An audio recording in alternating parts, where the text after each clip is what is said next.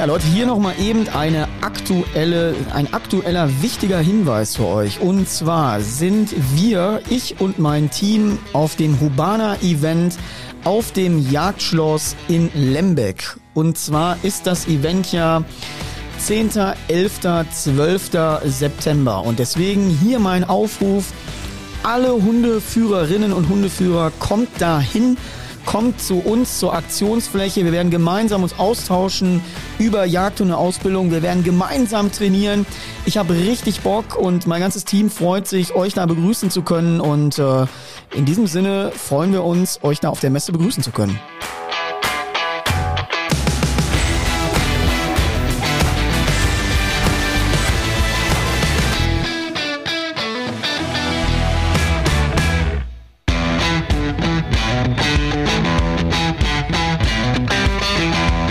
Ja, herzlich willkommen heute wieder in der Mittwochsausgabe Ho Rüd Ho, der Kurzausgabe auf Deutschlands erstem Jagdhunde-Podcast.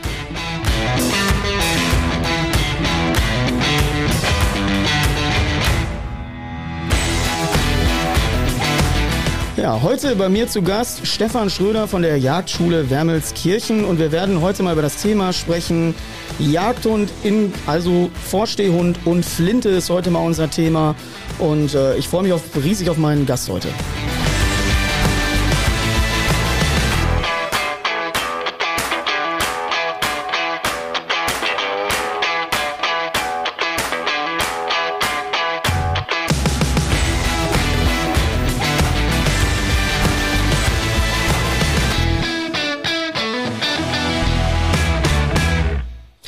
Herzlich willkommen. Ich darf euch hier wieder begrüßen bei Deutschlands erstem Jagdhunde-Podcast. Mein Name ist Dennis Panthen. Ich freue mich.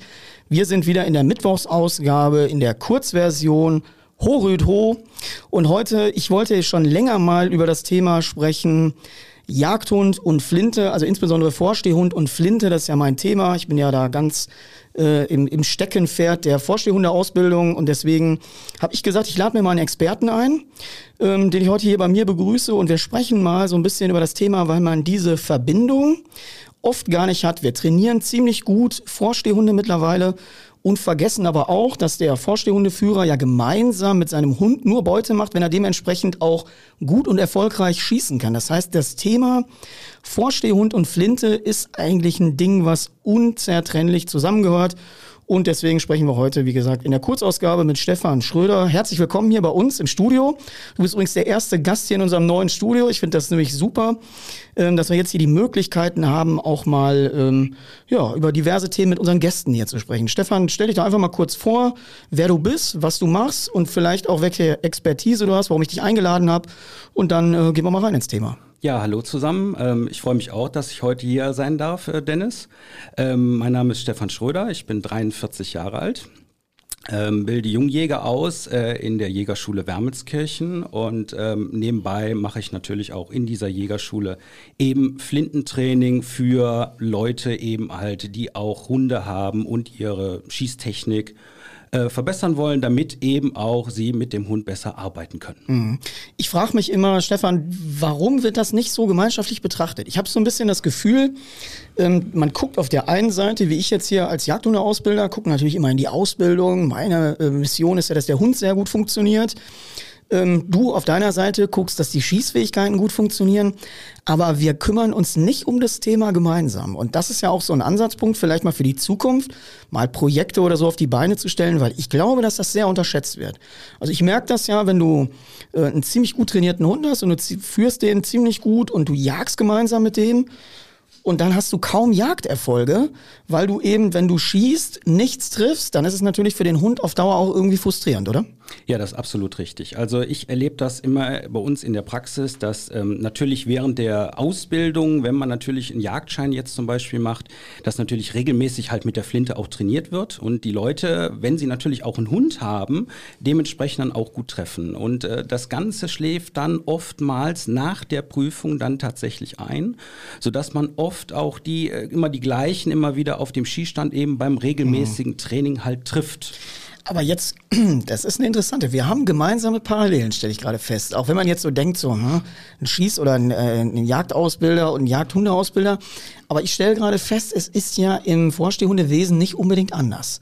Also die Leute gehen zur Jugendsuche, ein Teil davon geht noch äh, zur HZP und noch ein kleinerer Teil davon geht zur VGP, zur Meisterprüfung. Und danach ereilt uns ja eigentlich das gleiche Schicksal, die Leute trainieren nicht mehr. Also die haben dann einen ausgebildeten Hund, sagen, oh, der hat jetzt VGP, ich gehe jetzt nur noch jagen, ähm, genauso wie nach der Schießausbildung, ich gehe jetzt nur noch jagen. Das heißt, beide Dinge sind ja trainingsintensiv. Also ich denke mal, ähm, ich bin wirklich ein Flintenamateur, aber da wirst du vielleicht auch noch was zu sagen können. Die ähm, Flinten, Flintenschießen ist wahrscheinlich Trainingssache, gehe ich jetzt mal von aus. Intuition, weiß ich nicht wie viel, aber du kannst ja mal, erklär mir doch mal, was macht denn das Flintenschießen überhaupt so kompliziert? Also es ist ja äh, tatsächlich so, wenn man äh, im Training ist, man hat ja die normalerweise die Disziplinen Trap und Skeet, ähm, wo ich sag mal in regelmäßigen Abständen die Tauben in der gleichen Richtung fliegen beziehungsweise auch in der gleichen Schnelligkeit. Kann ich da mal einhaken, ja. weil ich bin wirklich ein Flinten, äh, also ich bin da nicht in der Materie tatsächlich. Mhm. Ich äh, schieße extrem viel in der jagdlichen Praxis gib auch zu, dass ich da ein Trainingsdefizit habe, möchte ich aber auch für die Zukunft beheben. Erklär doch mal für alle, die jetzt zuhören, auch für Erstlingsführer, was Skeet und was Trap. Also Skeet ähm, ist tatsächlich, wo wir ein äh, Hochhaus und ein Niederhaus haben auf dem Skistand, wo die, von rechts und von links wahlweise einzelne Tauben oder auch eben Dubletten kommen. Ähm, Dubletten heißt zwei hintereinander. Zwei, zwei gleichzeitig. Ah, zwei gleichzeitig, okay. Und äh, beim Trap ist es so, wir haben vor einem haben wir einen Bunker, wo ein oder mehrere Maschinen eben drinstehen, Wurfmaschinen, mhm. und ähm, die Tontauben von einem wegfliegen. Ah, okay, okay. Bei beiden Disziplinen ist es so, dass die Tontauben in der gleichen Geschwindigkeit fliegen und äh, ihre Flugbahn nur minimal abändern. Das hält, hängt halt davon zusammen, ob wir halt äh, Wind haben oder mm, sonst okay. andere Wetterverhältnisse. Anders sieht es dann schon aus, wenn wir in einem Jagdparcours unterwegs sind. Das wäre jetzt die nächste Frage gewesen. Es gibt ja, ja auch noch den Jagdparcours, ja. der ist ja tatsächlich an der Praxis orientiert richtig. ausgerichtet. Ne? Korrekt, absolut richtig. Da sieht es schon wirklich komplett anders aus, weil man eben auch ähm, die örtliche Gegebenheit wechselt. Also man ist länger unterwegs, schießt mm. auch definitiv mehr Tauben, auch äh, von der Größe her andere Tauben. Okay. Und ähm, man ist da tatsächlich näher an der Praxis, denn auf dem Schießstand stehe ich auf einer Betonplatte, auf einem ebenen Boden. Draußen auf, in der Jagd, wenn mit dem Hund gejagt wird, dann stehe ich gegebenenfalls an einer Böschung oder ich stehe an einem Ackerrand oder ich stehe an einem Waldrand. Immer wieder andere Gegebenheiten. Ja. Das ist ja genau das, was ich immer sage. Das äh, draußen schießen für mich viel in der Praxis ähm, hat für mich nicht ganz so viel wie mit dem Schießstandschießen zu tun, weil ich stehe im Wind. So, es ist unter Umständen, die Witterung macht mir Probleme. Ich habe vielleicht noch kalte Hände. Ich stehe eben nicht auf einer Betonplatte, bin gerade ausgerichtet, sondern mein Körper ist vielleicht, weil er in einer leichten Hanglage steht, krumm und schief. Ähm, ich kann das ja nicht planen, so wie ich jetzt denke, okay, da kommt jetzt irgendwie die Tontaube von links nach rechts sondern wild kommt wild angeflogen Absolut. und ich muss reagieren. Ja. Ähm, und ich muss auch in einer, in einer Millisekunde entscheiden können, lohnt sich das jetzt hier zu schießen oder lasse ich es besser sein? Und äh, deswegen finde ich aber, die, man sagt immer, Flinte schießen ist intuitiv. Ist das so? Ja, es ist tatsächlich intuitiv. Ne? Und äh, dieses Intuitive kann man natürlich auch eben erlernen durch diese Übung. Ne? Nichtsdestotrotz, draußen gerade, wenn man mit dem Hund unterwegs ist, es gibt ja auch eine äh, weitgerechte Schrotschussentfernung. Ja? Also man kann ja nicht auf... Äh, Die ist 30 Meter. 30, 35 mhm. Meter, ja. Also muss ich ja auch ansprechen können, wann ist jetzt in dem Fall das Flugwild nahe genug, damit ich eben auch einen Schrotschuss dann äh, quasi machen kann. Mhm. Oder Deshalb ist, das, ne? ist bei mir übrigens ähnlich. Ich habe das nachher auch Richtung VGP und auch in der Vollbejagung, wenn Leute bei mir im Training sind, ich halte die Hunde auch in sehr großen Feldarealen sehr kurz.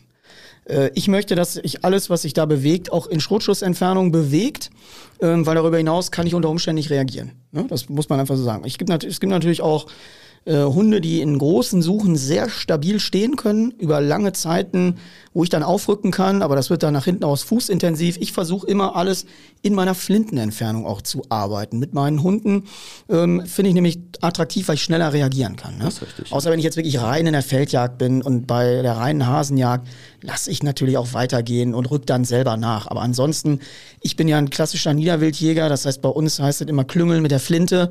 So, man nimmt sich die Flinte, nimmt den Vorstehhund und läuft mal los und sieht auch, dann läuft man mal im Wasser entlang oder oder und hat verschiedene Übungen Überflug und reagiert dann natürlich dementsprechend. Und natürlich, Fuchs kann immer kommen. Genau, richtig, ja, absolut. Oder alles andere. Ähm, und dann, ich finde das so spannend, dass diese Themen ähm, immer so, ja, nicht gemeinschaftlich betrachtet werden, weil eben auch jeder in seiner Branche sitzt. Der Hundetrainer sitzt quasi in seiner Hundeausbildungsbranche. Der äh, Jagdschulenausbilder sitzt ja in einem anderen Segment. Komplex anders, ja. Und deswegen finde ich, da ähm, muss man in Zukunft vielleicht auch ein bisschen partnerschaftlicher denken, dass man einfach mal gemeinsam, das können wir ja vielleicht mal als Vorreiter irgendwie auf die Beine Klar. stellen und mal sagen, wir machen mal ähm, Vorstehhundetraining gemeinsam mit Flintentraining. Ähm, weil ich habe es ja auch tatsächlich so, dass die meine technische Arbeit auf den Fasanenwerfer, die, äh, auf diesen elektronischen Fasanenwerfer, ich ja da auch äh, Tennisbälle rausschieße und diese Tennisbälle mit äh, diversen Duftstoffen präpariert sind und ich dann aber auch nach hinten raus im Revier den kompletten Ablauf trainiere. Und du siehst dann, auch wenn dann mal geschossen wird, in Kombination, ähm, dass ganz, ganz viele, alles was aus dem Taubenwerfer rauskommt, gar nicht treffen. Und weil sie dann noch ein folgendes Problem haben, sie sind ultra aufgeregt Sie müssen jetzt lernen, den Hund zu kontrollieren, ihre Waffe zu kontrollieren, Sicherheit zu erzeugen währenddessen äh, und nicht plötzlich sagen, oh Gott, jetzt ich bin so aufgeregt.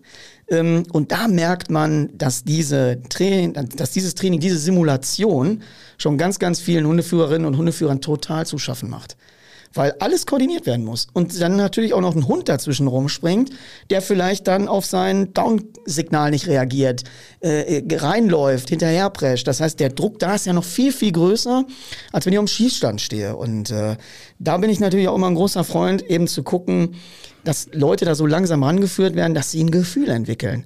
Weil wir haben ja auch immer, wir wissen ja selber auch im Rahmen der Schießunfälle, Sicherheit ist ja ein super Thema. Und äh, ich bin da eigentlich immer ultra, ultra pingelig. Ja, das stimmt. Also da hast du vollkommen recht. Ähm, die Unfallverhütungsvorschriften, gerade auch während der Jagd, die müssen da absolut natürlich eingehalten werden. Und wie du sagst, es müssen halt, äh, sind halt mehrere Kriterien, die dann auf einmal auf den Hundeführer zukommen. Halt der sichere, mhm. erstmal der sichere Umgang eben mit der Waffe. Ich muss halt zeitgleich, muss ich meinen Hund auch noch im Auge behalten. Genau, und genau. am Ende muss man die, ich sag mal, das Wild oder in dem Fall wegen mir auch ein Tennisball oder ja, was ja. auch immer, muss man ja treffen, weil ich kann mir vorstellen, irgendwann ist der Hund auch frustriert, wenn sein Herrchen. Ja, zumindest bei Wild. Ja, also das ja. ist ja bei Wild tatsächlich so, dass wenn du da, ähm, ich kann mich an meinen Anfang erinnern, den ich ja auch immer wieder erzähle. Äh, ich war am Anfang ganz, ganz schlechter Flintenschütze. Da stehe ich auch nach wie vor zu. Es gibt ja viele, die sagen, würde ich nie sagen. Und doch, sage ich ganz gut, weil das für meine Hundeausbildung ziemlich gut war. Also wenn ich mit dem Hund zur Taubenjagd gegangen bin, habe ich 60 Schuss gemacht und hatte null Tauben unten. Und ich hatte einen Hund, der nach Schuss 20 nicht hitzig war, sondern totale Ruhe entwickelte.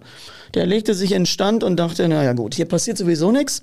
Der Alte schießt Luftlöcher und äh, also für meine für diese Art der Arbeit war das genial, weil der Hund einfach nicht kapiert hat, wenn du immer hast Schuss, Treffer, Schuss, Treffer, dann kann ich dir sagen, dann schieß mal fünfmal daneben und dann hör dir mal an, was dein Hund für ein Theater veranstaltet unter Umständen, wenn du den neben dir im Stand sitzen hast. Dann hast du nämlich uh, uh und dann springt er schon drei Meter hoch.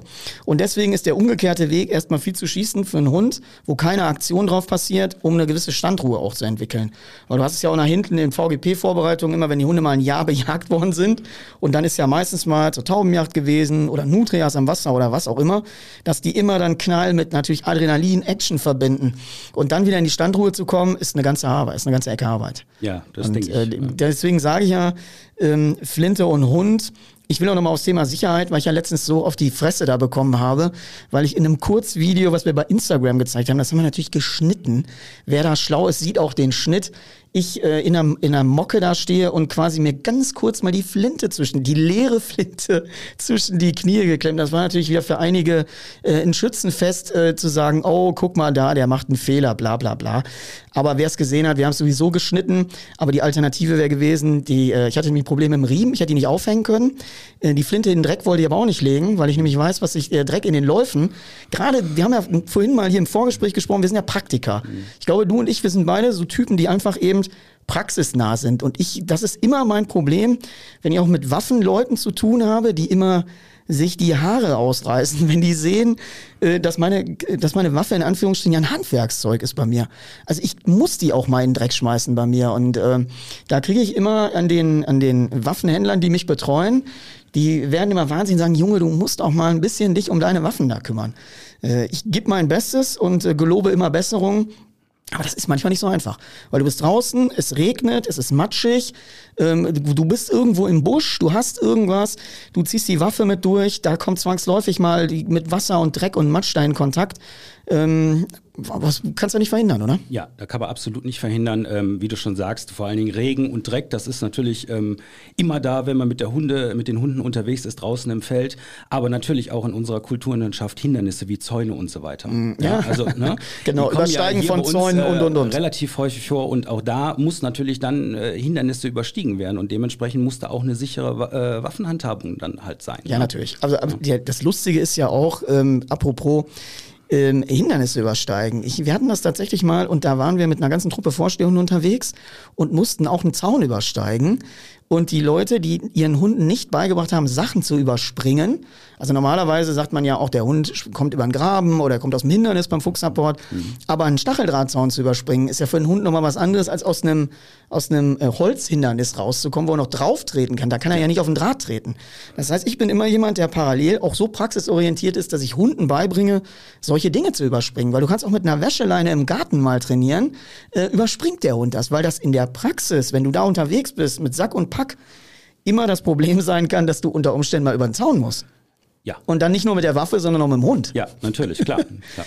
Also für mich jetzt nochmal, ich habe ja gesagt, ich habe hier nichts geskriptet. Wenn ich Gäste einlade, spreche ich immer frei nach Schnauze und sage das, was mir einfällt. Ähm, und ich finde, sag mir doch mal, was sind so die Top-Fehler, die man mit der Flinte macht? Wo du sagst, in deiner Praxis, das sind so die wirklichen Top 5 oder so, wo die Leute immer irgendwie daneben liegen und äh, aus dem Grund, weil sie einfach diese fünf prägnanten Fehler machen. Also wenn man mal über, ich sag mal so, Basic-Fehler spricht, dann ist es oft so, dass ähm, Leute eine Flinte haben, die denen nicht hundertprozentig passt. Woher kommt das? Ist das die Flinte vom Opa?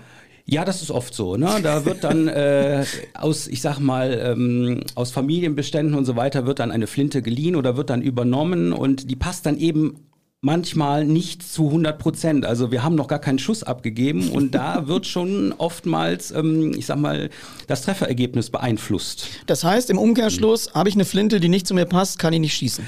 Es wird sehr, sehr schwierig. Oder bin ich irgendwann so krumm, dass ich mich an diesen krummen äh, äh Laden da angepasst habe und sage, oh, jetzt geht's doch? Mm, ja, aber man will ja treffen. Ne? Also ja, gerade im Sinne der Hundearbeit, am Ende ist dann der Hund eventuell dann auch wieder frustriert und ähm, ja auch im Sinne der Jagd. Wir, ja, wollen, ja klar, wir wollen ja Beute ne? machen. Und ähm, man muss ja auch darauf achten, dass man dann das Wild auch eben weitgerecht dann auch tötet. Ne? Ja, natürlich. Also, wenn man dann das Wild krank schießt, damit äh, hat man ja nichts gewonnen. Nein, überhaupt nicht. Und das ist ja auch genau das, was wir nicht wollen. Deswegen animieren wir ja die Leute auch, A, saubere Hunde zu führen, mit bei weitgerecht arbeiten können und auch weitgerecht zu schießen. Also du sagst, Top-Fehler ist, ist äh, nicht passende Flinte? Ja, nicht passende Flinte oder nicht zu 100% mhm. passende Flinte. Ähm, Was heißt denn passend? Wie, wie muss ich mir das vorstellen? Also wie passt denn eine Flinte? Also in die Länge. Es muss schon mal die Länge passen der Flinte. Also ich, die Lauflänge. Mensch, die, ja, die Gesamtlänge. Die Gesamtlänge, auch, ja. okay. Also jeder Mensch ist ja anders gebaut. Es gibt kurze, es gibt äh, lange, es gibt äh, kurze Arme, es gibt lange Arme. Also es muss insgesamt muss das passen. Das also ich bin jetzt 1,73. Wie groß bist du? 1,81 äh, knapp. Können wir noch die gleiche Flinte schießen? Oder hat das auch was mit unseren es Armlängen hat, zu tun? es hat mit der Armlänge definitiv okay. auch zu tun. Ne? Aber könnte gut in dem Fall hier hinhauen. Okay. Ähm, die nächste Geschichte ist eben, ich sag mal, das sind auch Basics, ist halt das Üben. Das ist, ist einfach so, ja. Ähm, weil das Flinteschießen ist in der Bewegung. Es mm. ist mhm. nicht auf ein, auf ein seltenst, auf ein, ähm, stehenden, auf ein stehendes Stück Wild. Ja, klar. Eine Taube fliegt, ja, die steht nicht in der Luft. Das heißt, wir müssen aber auch lernen, eben nicht auf das Ziel zu zielen, sondern auf die Flugbahn quasi oder auf die, wir, wir Erklär doch mal das, den Prozess, wie es abläuft. Das ist ja das Schwierige, was wir auch immer unseren Jungjägern versuchen zu vermitteln.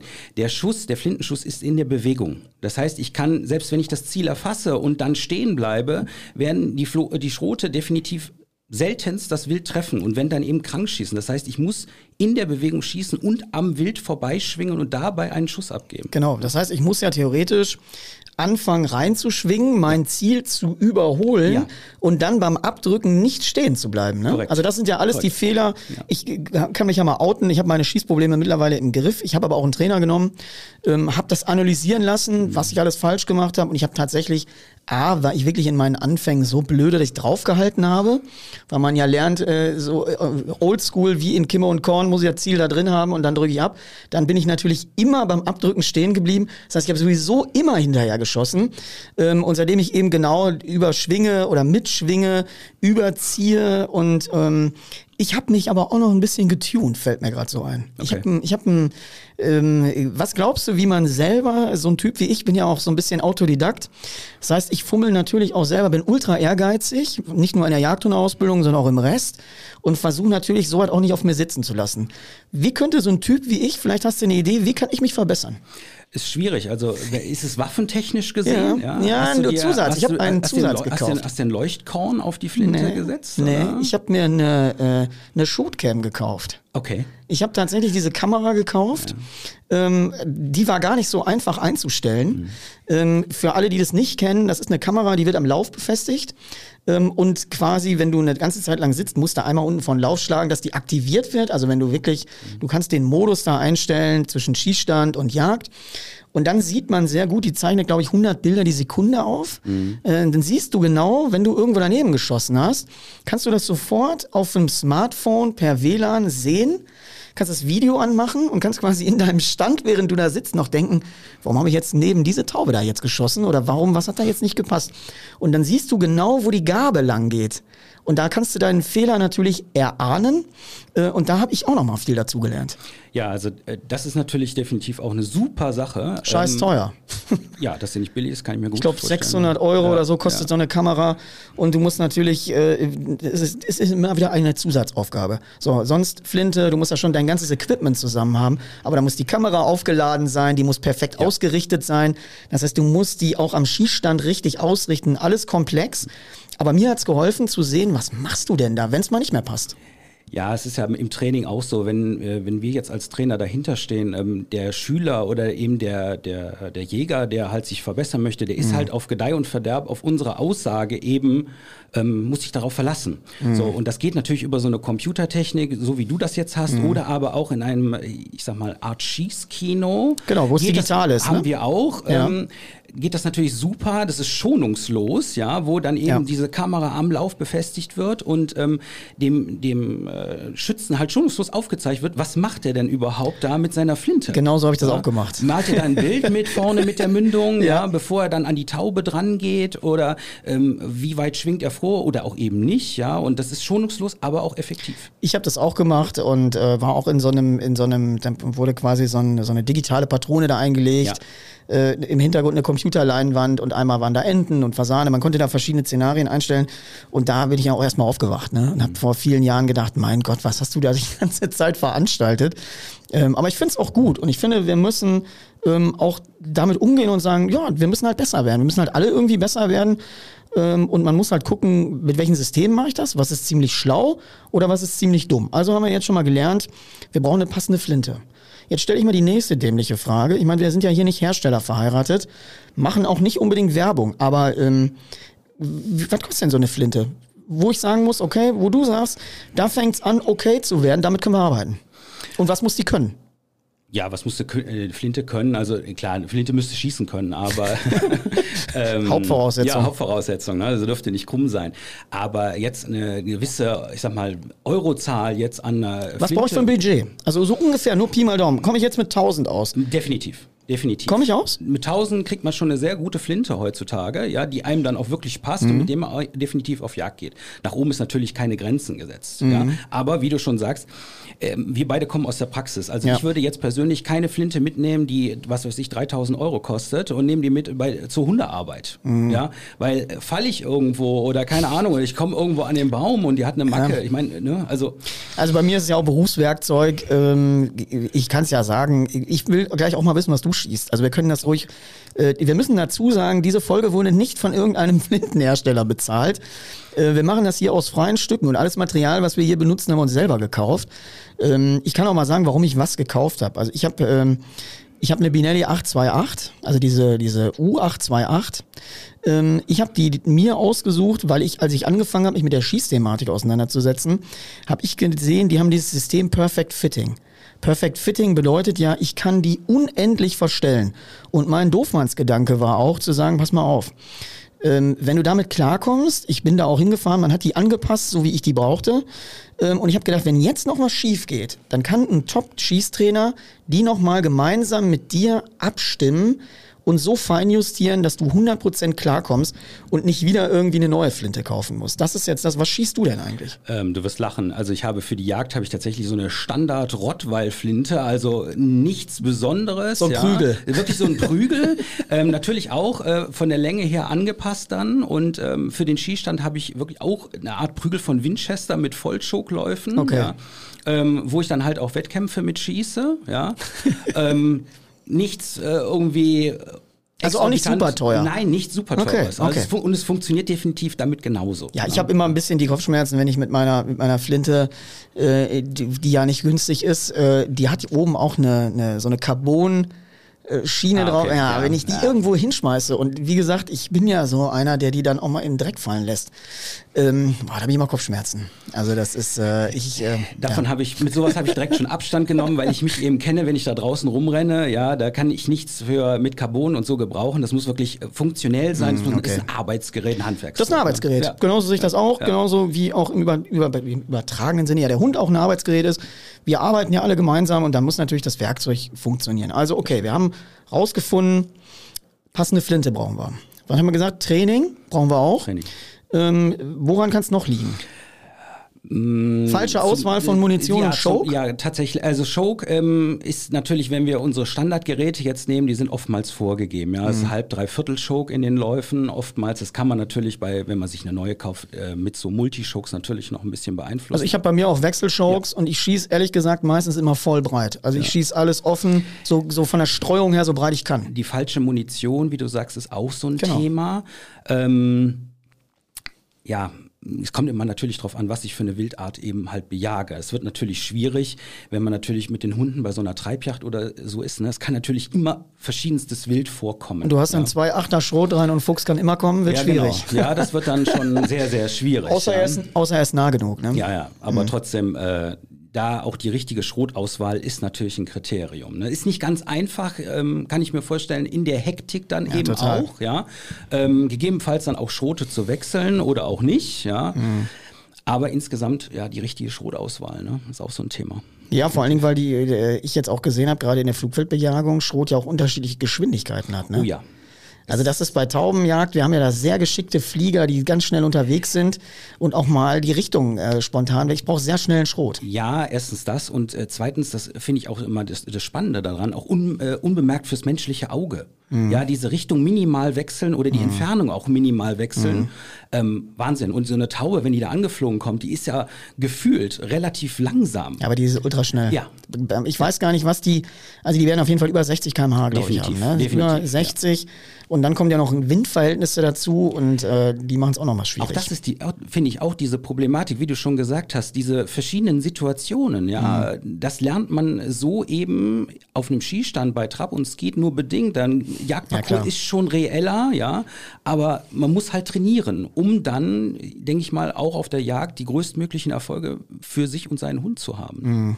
Ja, definitiv. Also wir sehen, wir nähern uns schon den Top 5 Crash-Fehlern. Also eben nochmal Choke und dann nochmal Munition. Was würdest du sagen, ist noch ein Kriterium, wo es immer so ein bisschen hängt?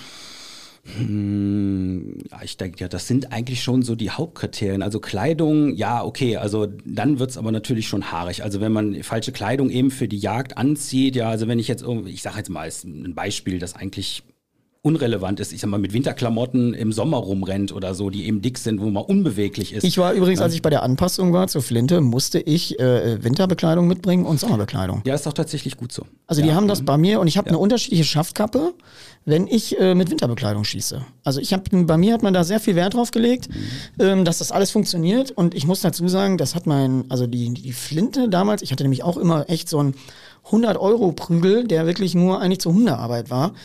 Ähm, und ich, also die, die, wenn man die in Anschlag schon nimmt und ich kann sofort gerade auf der Schiene sehen, ohne dass ich die noch irgendwie korrigieren muss, da hat sich meine Schießleistung, ich würde mal sagen, locker um 50 Prozent verbessert von dem alten Prügel und dann noch zu kapieren, zu schwingen, zu überholen in der Bewegung. Äh, jetzt kommen wir nochmal zur, zur ähm, Sisyphus-Frage. Mit beiden Augen offen schießen oder mit einem Auge zu? Also ich empfehle und ich lehre auch mit beiden Augen offen. Okay. Weil eben das räumliche Sehen halt da Ein ist. ist, ja? ne? Und wenn ich ein Auge zukneife, das ist Zielen. Und damit geht mir eben auch das räumliche Sehen verloren. Und ich denke auch in der Hundearbeit, ich kann dann, Mhm. wenn man hinterher trainiert ist, ein halbes Auge auch auf den Hund verwenden. Wenn ich ein Mhm. Auge zukneife beim Schießen, sehe ich den Hund nicht mehr. Ja, ja, Ne? ja, ja. Ist weg. Ja, da sieht man mal, wie kompliziert das wird. Das heißt, vom Trainingsaufwand, ähm, wie oft empfiehlst du denn, muss man was tun? ja, eine Zahl dahinter zu klemmen wäre jetzt ein bisschen, finde ich ein bisschen schwierig, aber ich Mhm. würde definitiv sagen, zweimal im Monat wäre schon gar keine schlechte Idee. Ne? Also mal auf dem Skistand zu trainieren. Ne? Sage ich den Leuten auch, auch mit dem nachher mit dem ausgebildeten Hund. Ich gebe immer die Empfehlung, ähm, nach der VGP, die Prüfungsordnung ist bei mir vorne immer in der Trainingsfeste drin, ähm, wirklich auch einmal die Woche Minimum zu trainieren. Äh, das heißt viermal im Monat und dann zweimal Flinte, da sieht man, da kommt schon was zusammen. Aber ich glaube, wer dieses, ähm, ich bezeichne Jagen überhaupt nicht gerne als Hobby, das mag ich gar nicht, diese Konstellation, weil das für mich viel, viel mehr ist. Hobby ist für mich, wenn du golfen gehst oder Hobby ist, wenn du Dart spielst oder was auch immer. Jagen, finde ich, ist für mich eine Sache von Passion. Aber dann, dann sieht man eben schon, wie viel man in seine Passion oder in seine Leidenschaft eben auch an Arbeit stecken muss. Und nicht einfach nur sagen, ja, Wetter passt, irgendwie äh, Stiefel an, Flinte und Hund, weil das sind ja keine Selbstläufer. Weder der Hund noch die Flinte. Und jetzt äh, sehen wir mal genau, dass wir heute, ich finde, unser Gespräch heute hat den Leuten vielleicht auch mal ein bisschen Gefühl vermittelt oder, oder kann ein Gefühl vermitteln, zu sagen, kümmere dich mal um beide Themen. Mach dir festen Rhythmus, was das Hundetraining angeht, mach dir einen festen Rhythmus, was das Flintentraining angeht und mach dir manchmal den Rhythmus, dass du beides zusammen machst. Und da arbeite ich ja auch nochmal wirklich dran zu überlegen, wie kriegen wir da auch Objekte, ähm, ich habe schon mal bei, bei Hundeschutzwestenherstellern angefragt, die bei mir sehr flatterig abfliegen können aus den Werferautomaten, die ich aber trotzdem mindestens 50 Mal beschießen kann. Ähm, jetzt nochmal ein Unterschied, das wollte ich nochmal wissen, weil ja auch der vorstehende Führer am Wasserjagd, da schießen wir ja Stahlschrot. Ähm, sag mal den Unterschied Stahlschrot ähm, und die normalen Schrotsachen. Ist das für dich ein Thema? Ja gut, ähm, jetzt fürs Gewässer an sich klar ist das Thema, definitiv, weil früher gab es ja keine Bleischro äh, keine Stahlschrote Ja. in dem Sinne, wir hatten ja nur Blei. Aber lass uns mal über die Tötungswirkung sprechen. Ich finde das nämlich ein ganz sensibles Thema. Ich habe äh, immer wieder in den, ähm, dadurch, dass ich auch relativ viel HZP-Vorbereitungen und Trainings mache, da ist ja immer auch ein Thema die Müllerente. Das heißt, da werden ja eben auch auf Müllerenten dann geschossen. Ähm, und ich habe immer gedacht, die Tötungswirkung ist jetzt nur meine subjektive Wahrnehmung, bei Stahlschrot ist scheiße. Kann ich jetzt so. Kann man das nicht bestätigen oder ist das mein subjektiver ich, Eindruck? Kann ich jetzt im Moment überhaupt nicht bestätigen. Nee. Okay, also d- weil vielleicht mag es auch nur mein Eindruck sein. Ähm, heute mittlerweile habe ich das nicht mehr. Also da schieße ich schieß auch dann einen Stahlschrot, der mir liegt, wo ich genau weiß, das passt da auch. Aber in den Anfangszeiten, vielleicht hat auch der Stahlschrot sich entwickelt. Ich weiß es nicht. Wahrscheinlich, also die werden sicherlich auch in der Entwicklung was getan haben. Die ähm, gut. Mein Lieber, möchtest du noch zum Schluss, du siehst, die Zeit verfliegt. Wir sind äh, 31 Minuten schon äh, im Gespräch. Man hat gar kein Gefühl, du bist auch zum ersten Mal in einem Podcast. Man hat überhaupt kein Gefühl, wie die Zeit, ich sehe es auch nur, weil ich eine Uhr hier vor mir habe. Ähm, möchtest du noch den Leuten irgendwas mit auf den Weg geben zum Thema Flinte, was sie beherzigen sollen, ähm, dass sie trainieren sollen? Ich würde dir jetzt das letzte Wort geben. Sag doch mal, was du äh, den Leuten sagen möchtest. Ja, also ich würde mich freuen, wenn die Leute ähm, regelmäßig eben auf dem Skistand, egal ob es Trab oder Skeet oder Jagdparcours, eben mit ihrer Flinte trainieren, sodass dann auch äh, die Hundearbeit dann äh, eben perfektioniert wird und ähm, die Leute dann mit ihren Vorstehhunden dann wirklich zu einem Team werden. Und vielleicht werden wir, ähm, Stefan, vielleicht mal ein gemeinsames Projekt machen. Gerne. Und äh, werden mal gucken, wie sowas aussehen kann und werden uns dann mal um Hund und Flinte gemeinsam kümmern. Mir hat's viel Spaß gemacht. Ja. Wir werden bestimmt nochmal zu irgendwelchen Schießthemen hier zusammenkommen und äh, ja, wenn es euch gefallen hat, sagt's natürlich weiter. Wir hören uns nächste Woche Mittwoch wieder an bekannter Stelle. Ähm, und ich wünsche euch bis dahin eine gute Woche. Ho, Rüt, ho. Stefan, dir, Weidmanns Hall. Danke, Weidmanns Hall.